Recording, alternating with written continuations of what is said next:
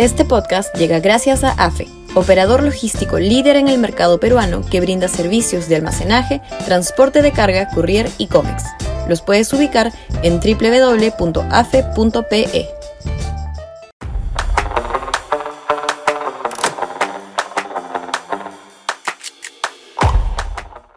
¿El adelanto de elecciones será una sorpresa del 28?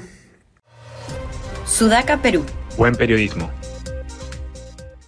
Si se llega a plasmar la información que ha esbozado en su última crónica política el periodista Fernando Vivas, en el sentido de que el presidente Castillo, abrumado por el cerco judicial a su entorno y por la imposibilidad política de hacer grandes cambios, propondría en su mensaje de fiestas patrias el adelanto de elecciones, sería una gran noticia y habría que esperar que la oposición se comporte a la altura de las circunstancias y acepte el envite.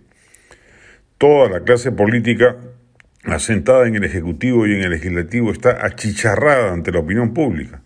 Según la última encuesta de Ipsos, el 65% de la población está a favor de un adelanto de elecciones generales y los niveles de aprobación del Congreso, 14%, son más bajos que los del presidente, 20%, teniendo ambos una desaprobación altísima, 74% Castillo y 79% el legislativo. De otro lado, el tema de la vacancia es casi imposible de lograr. Como ha informado Martín Hidalgo en el comercio, solo 73 congresistas han mantenido una postura opositora frente al gobierno en una sucesión de votaciones. Le falta a la oposición 14 votos para llegar a la cifra mágica de 87 para vacar al presidente. Gracias a las izquierdas, Acción Popular, Somos Perú y Podemos, Castillo se ha librado de cualquier intento de remoción. El camino viable, aunque suponga una prolongación del mandato de Castillo hasta julio del 2023, es el adelanto general de las elecciones, la única salida racional factible. Para ello sí se cuenta con los votos y daría tiempo además para completar las reformas políticas y electorales que permitan que la próxima tirada de cartas electorales nos hallemos en una mejor postura que en las elecciones disfuncionales del 2021.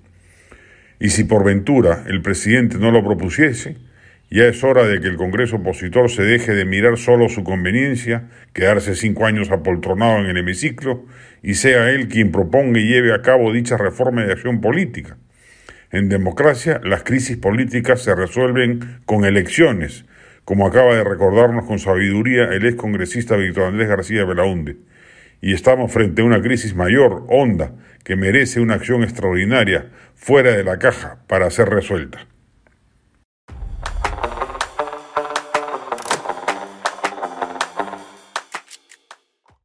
Este podcast llegó gracias a AFE, operador logístico líder en el mercado peruano que brinda servicios de almacenaje, transporte de carga, courier y cómics. Los puedes ubicar en www.afe.pe.